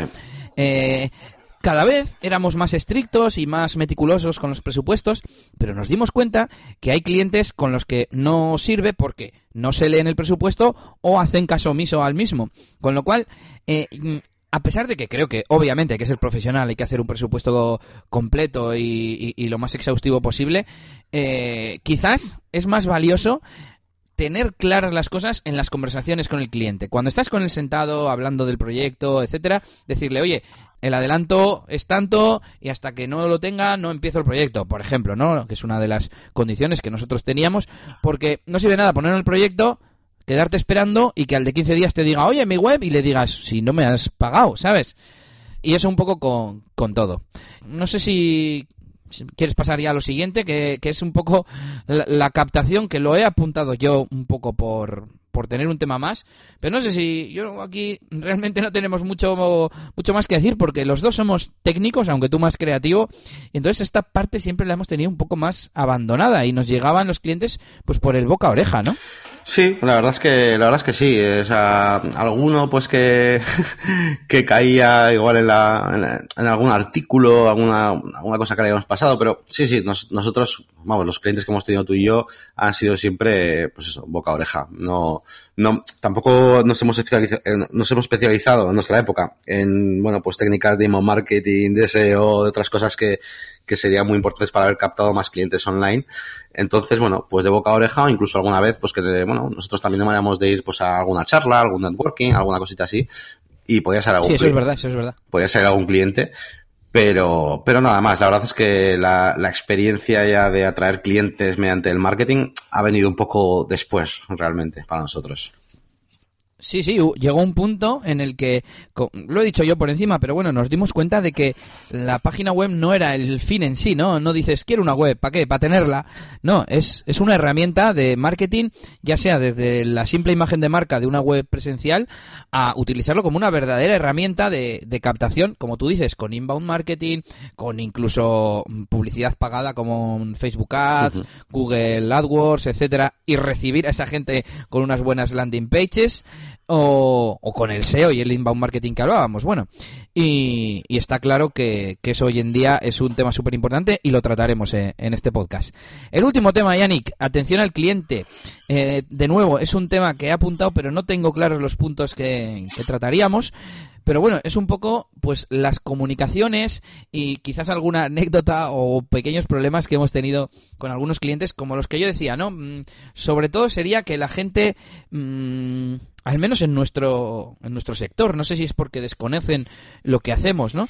Pero mmm, digamos que no les prestan mucha atención, mucha atención a las comunicaciones, desde emails que no se contestan, siempre queriendo, quieren quedar en persona en vez de llamar o, o email. No sé, ¿qué, ¿qué, puedes aportar a esto? Pues bueno, te voy a, voy a, hacer un comentario, pero antes del comentario voy a contar una anécdota de que me ha ocurrido eh, la semana pasada, ¿vale? Y es, eh, bueno, pues eh, tras haber hablado con un cliente para ofrecerle un, un presupuesto de una página web, hemos enviado el presupuesto por email, y llama por teléfono diciéndome que, quiere aceptar, que quiere pagar, pero que no, bueno, que no, no sabe cómo, ¿no? Y claro, yo le remito el presupuesto, le digo, oye, en el presupuesto, eh, pues te viene ahí, ¿no? Pues eh, las formas de pago, tal. Y bueno, el cliente me comenta que no, que no, no hay ningún presupuesto, no me ha llegado ningún presupuesto, ya, ya, ya mi cabeza ya me estallaba, ¿no? Es, ¿Quieres pagar? Pero si no has visto el presupuesto, o sea. Eh, sí, sí. Eh, pues con eso, pues, oye, me lo, y, y, y, dónde está? Y no sé qué, bueno, todo esto por teléfono, ¿vale? Mientras yo, claro, yo estaba trabajando, haciendo X cosa y de repente me llamaron para, para esto, ¿no? Y, y, y, oye, que, ¿y dónde está este email? Y bueno, vamos a abrir el email. Ah, pues aquí, ah, pero es esto, eh, no lo había visto, este presupuesto, tal. Y, y yo, ah, pero pues no has visto lo, lo que lleva. Ah, ¿y qué lleva el presupuesto? ¿Y qué incluye? Y, y yo, pues te lo y lees, yo, no, ¿no? no, lo has visto y tal. Joder, dice, es que son 10 páginas. Y, yo, pero bueno, pues me has llamado para, porque querías pagar. No has, no has visto ni siquiera el, el, el precio, ¿no? O sea, Sí, sí. Yo, bueno, no tiene ningún sentido. Entonces, eh, eh, vamos, hay, hay, veces, a lo que voy con todo esto, es que eh, hay veces que una de dos, o, o te comportas de una manera eh, para trabajar con el tipo de cliente que, que, tú eliges, como quieres que sea, o eh, simplemente te adaptas para trabajar con todos los clientes que vengan a, que vengan, que vengan a ti, ¿no? Entonces, eh, bueno, que si las reuniones, que si el teléfono, pues sí, eh, yo soy el primero que intenta minimizar todo y eh, hacer todo, pues, lo más, bueno, pues, por email, evitando reuniones innecesarias, etcétera. Pero bueno, siempre va a haber ciertos, ciertos clientes que, que van a requerir, porque, porque así lo necesitan ellos, o van a requerir ese, ese servicio extra, ¿no? De reunirse, de hablar, de hablar, de cara a cara, etcétera. Entonces, lo necesitan ellos, no es que necesite su proyecto, sino lo necesitan ellos, y tú ahí es cuando tienes que decidir si eh, puedes eh, permitirte decir que no, eh, o no te queda más remedio que igual, yo que sé, igual estás empezando con tu negocio y pues tienes que adaptarte y y, decir que sí, ¿no? Entonces, bueno, hemos tenido Eso es. una evolución, pues bueno, pues poco a poco, como podíamos tú y yo, pues eh, intentábamos poner los límites al cliente, eh, pero bueno, no siempre se podía, ¿no? Sí, te iba a decir que, mm, que quizás el consejo que podríamos dar es que tengan en mente te- eh, a futuro un, un plan no de cómo quiero yo llevar las comunicaciones con mis clientes. Quiero reuniones, no quiero reuniones, quiero que lean el presupuesto y yo no se lo voy a explicar por teléfono, pero quizás hasta que llegue ese momento, si estás empezando, no tienes clientes, como decía Yannick, eh, al final pues te tengas que ir adaptando, pero siempre poco a poco dando pequeños pasos que te acerquen a esa forma de trabajar que tú crees la, la- que es la adecuada y que es la que te beneficia a ti. Creo que ha estado, ha estado bien y sería un tema también para desarrollar la... El, sí, el trato, más que atención al cliente, que suena a la recepción de llamadas y así, el trato con el cliente es lo que yo quería poner ahí. Y, y lo trataremos más adelante. Vamos con el futuro de WordPress. Eh, te pongo un poco las cartas sobre la mesa y me das tu, tu opinión, ¿te parece? Vale, perfecto. Bueno, yo a través de nuestra experiencia, como estamos contando, hemos trabajado sobre todo para pymes, para autónomos y mm, pequeñas y medianas empresas, y la gran mayoría de ellos, mm, tengo la sensación de que se hacen la, mm, la web por impulso, ¿no? Por una especie de, de capricho, no sé muy bien el motivo, y muchas veces piden cosas que no utilizan. Pero aparte de esto, la mayoría de, usuarios de WordPress son gente que ha oído que WordPress es muy sencillo, se hacen su propia web, o que con WordPress las webs son más baratas porque no tienes que hacerte eh, toda la programación a medida. Y al final, creo que la gente no utiliza mm, las grandes. eh, todas las funciones que tiene WordPress. Eso por un lado. Por otro lado, tenemos la gran proliferación que hay de editores visuales, desde el famoso Visual Composer a los más actuales como, como Elementor que decíamos, o, o Beaver Builder, o mm, ahora mismo no me acuerdo de ninguno más, Yannick, pero hay un montonazo. Sí, o sea, eh, Y- además, lo que, lo que dices tú, que perdona que te diga, pero es que es, es muy importante eh, hacer hincapié en que los clientes eh, han, han ido cambiando con el, con el tiempo y, y, y hoy en día, no, yo creo que no es el mismo cliente que teníamos hace, no sé, hace 10 años o hace 15 años y yo creo que hoy en día sí que es verdad que el cliente eh, ya no le importa cómo está hecha, ya no le importan las funcionalidades, sino el cliente lo que quiere es eh, tener una web que, que venda y bueno, ya eh, no le importa ni la programación ni ese tipo de cosas. Entonces eh, creo que es importante destacar este, este punto. No sé si estás de acuerdo. Sí, iba a añadir y que se vea como él quiere, sobre todo para los Sí, que sí. se, lo, se lo hacen a lo Juan Palomo, yo me lo guiso, yo me lo Sí, como. sí, sí.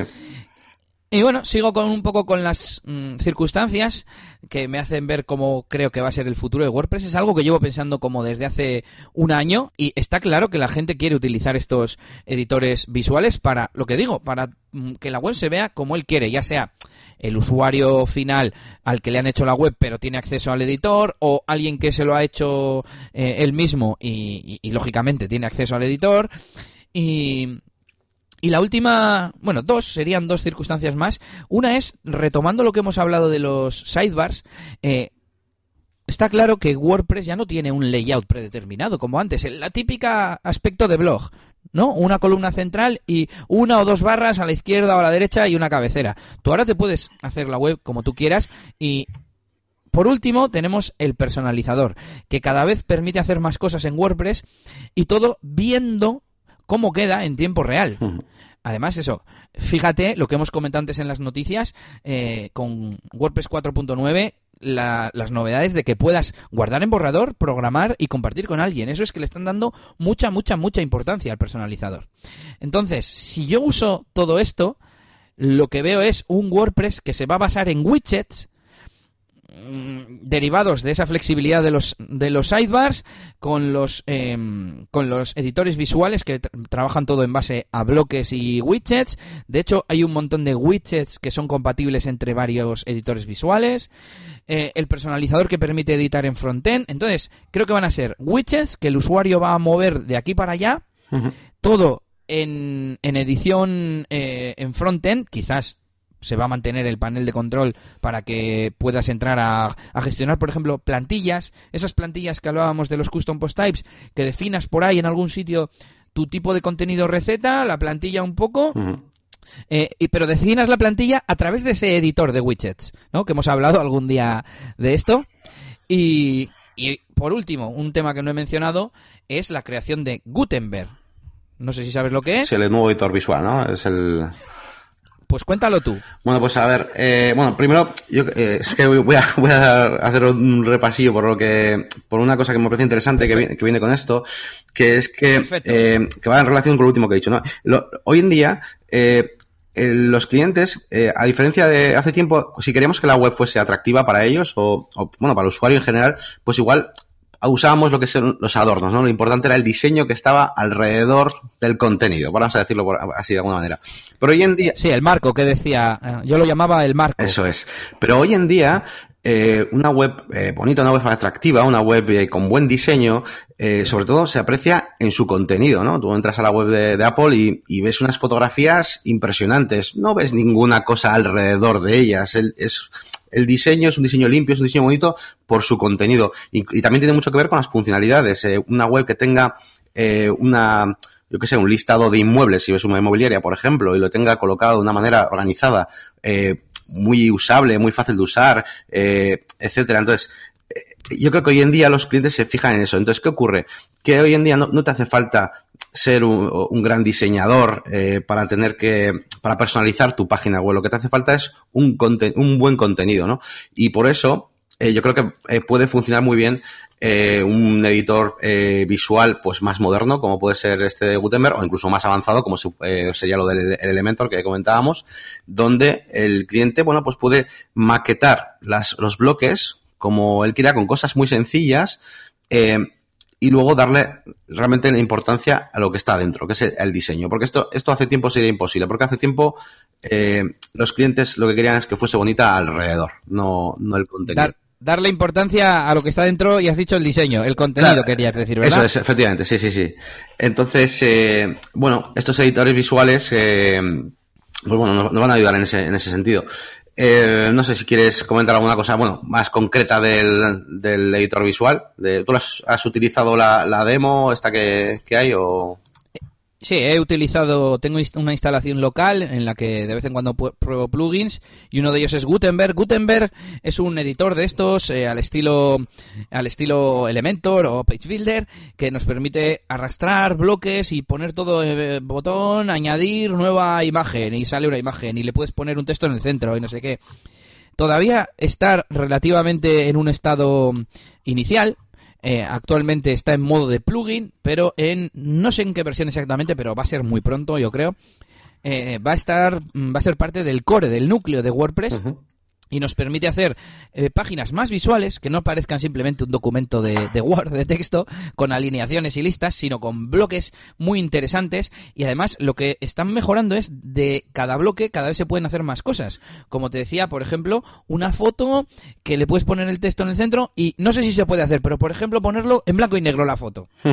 ¿Sabes? Ese, ese tipo de detalles que te acaban dando mucha más flexibilidad, porque poner una foto en el centro pues no tiene mucho misterio, pero sí tiene esas opciones de, mm, de que se ajuste al ancho y que sea blanco y negro y con un texto en medio. Joder, eso ya es diferente, eso cambia.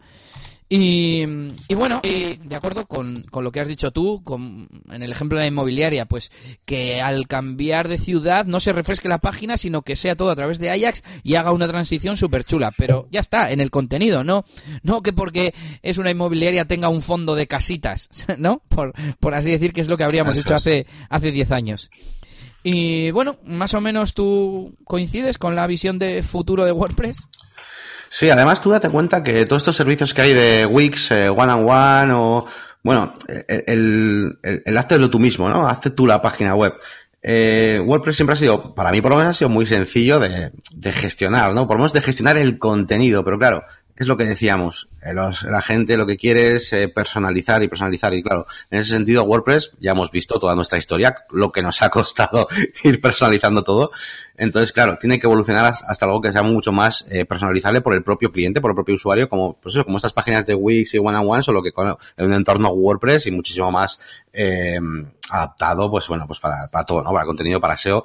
Y entonces, bueno, para mí la tendencia sí va a ser eso, va a ser eh, disponer de, un maquetador visual eh, seguro. Vamos, o sea, lo tengo, lo tengo muy claro. Porque el diseño para mí, y, y es tirar piedras contra mi tejado, pero al final el diseño es es una consecuencia de tu contenido, de tu, de, de lo que tú quieres contar, ¿no? Yo creo que es como, pues sí, en ese sentido es, secundario. Y entonces, pues para, es, es, mejor darles esa herramienta y que, y que pueda todo el mundo, pues bueno, preocuparse de, del contenido.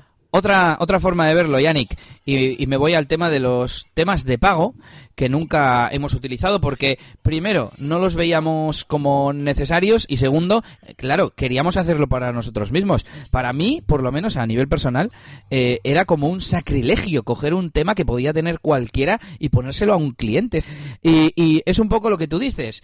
Mm, es un error elegir un tema que te gusta, que además siempre te gusta eh, estoy hablando de la gente que compra temas en Temeforest o donde sea y te gusta porque te llaman la atención las fotos o la maquetación que han hecho ellos de su contenido. Hmm. Y luego tú te pones a poner tu contenido y no encaja. Y debería ser al revés. Como decíamos, saber la temática del, del, cliente, del proyecto de la empresa, eh, sus preferencias de si quiere una web más sutil, más elegante, más llamativa y el tema de los contenidos que hemos estado hablando. Cómo, saber cómo van a estar estructurados y a partir de ahí es lo que tú decías de la consecuencia, que, que venga un diseño que encaje con todo eso, ¿verdad?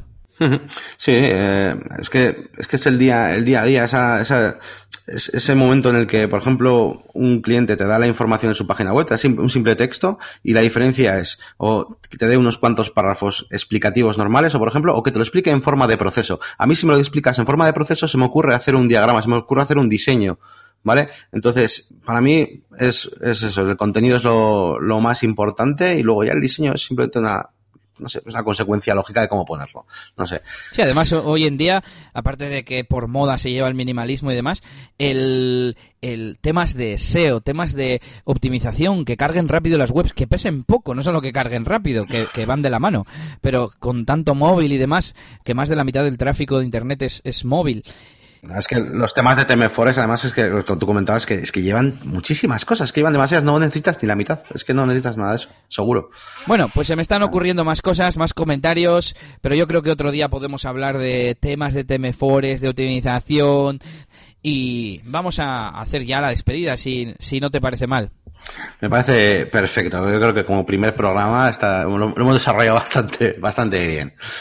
Tendríamos pendiente eh, el tema de la evolución de nuestros negocios, pero como es el primer programa, mmm, simplemente lo vamos a mencionar. Ya hemos comentado que tenemos nuestras respectivas páginas web y otro de los uh, apartados del podcast queremos que sea un, una pequeña actualización de si hemos conseguido algo en estas dos semanas que han separado los episodios y las futuras tareas que nos ponemos, ¿no? De nuevo, eh, al hilo de así lo hacemos o parecido a así lo hacemos con una especie de, de deberes, pero en principio relacionados directamente con nuestros proyectos digitales. En este eh, aspecto, ¿tendrías algo, algo que decir sobre tu web? ¿Tienes algún cambio en mente? Bueno, pues eh, bueno, en mi página web al final eh, he hecho como, como centro de, de, mando, es ese lugar un poquito donde yo puedo medir todos los, los resultados, de, sobre todo en cuanto a contenidos y demás. Pero bueno, es un proyecto que he abierto hace, hace poquito. Yo, sobre todo, eh, mi, mi intención es, bueno, pues divulgar un poquito también a través de canales como YouTube y, y crear eh, artículos en, en, mi blog y, bueno, pues eh, generar un poquito eh, bueno, pues eh, tráfico de, de, personas que puedan estar interesadas en mi servicio, ¿no? Más que, más que hacer una estrategia de marketing directa que acabe en mi, en mi página web, ¿no? En el, en el comprar. Así que bueno, de momento mis primeros pasos, mis primeros eh, objetivos van a ser crear contenidos y bueno, y medir un poquito eh, a ver cómo puedo hacer para, para atraer más tráfico, ¿no? Vamos a intentar captar eh, tráfico interesado en, en los temas de los que hablo de momento, sin que compren, vamos a intentar tenerles ahí en ese, en ese ambiente, sí. vamos a, a, decirlo así. Bueno, pues yo estoy más o menos en la misma situación, aunque tengo, creo que eh, un año ya con la página web, voy despacito, voy piano piano, y como he dicho antes, todavía tengo que rediseñar los paquetes de, diseño, de desarrollo web, y así que, bueno, yo creo que esta sección la podemos dejar en, en pausa hasta que realmente empecemos a, darle caña a estos proyectos, y pasamos a lo siguiente, si te parece. Sí, vamos a pasar directamente a nuestra, bueno, nuestra despedida. Eh, un poquito, que nos hemos, nos hemos olvidado antes de decir la página web, eh, que va muy ligado a que eh, una de las secciones que nos gustaría pues hacer a partir de, de, ya, si es posible, si nos, si nos oís, es, pues bueno, eh, si nos dejáis nuestro, vuestro feedback un poquito, pues comentarios de qué cosas queréis que hablemos o si tenéis cualquier duda, cualquier pregunta, pues nos podéis dejar vuestro comentario en negocioswp.es y nosotros pues estaremos encantados de, de ofreceros ese contenido, ¿no? Eso es, eso es. Eh, la página, hemos dicho que lo íbamos a decir al final, así que no, no pasa nada, hemos cumplido. Negocioswp.es, negocios WordPress, y eh, podéis dejarnos, por un lado, comentarios o feedback al respecto del episodio, en, el episodio en cuestión, o, como dice Yannick, nos podéis eh, enviar pues preguntas, dudas que tengáis, y ahí pues nos podéis eh, comentar alguna duda que tengáis con WordPress, o alguna reflexión, o alguna cosa que queráis que, queráis que comentemos en, en el programa. Y por último, Yannick, nuestras webs. Sí, podéis también contactarnos eh, a cada uno de nosotros en nuestras respectivas páginas web. Eh, por un lado, la máquina del branding.com, que sería pues eh, sitio de, dedicado al branding mío. Y tu página web, Elías, que es eliasgomez.pro. no sé si quieres comentar alguna cosita más que os prometemos que los siguientes van a ser más cortos, esperemos que cerca de una hora como mucho, y que si nos hemos alargado un poquito nos perdonéis y que nos escuchamos dentro de dos semanas, ¿no, Yannick? Sí, hasta el próximo programa. Venga, hasta luego.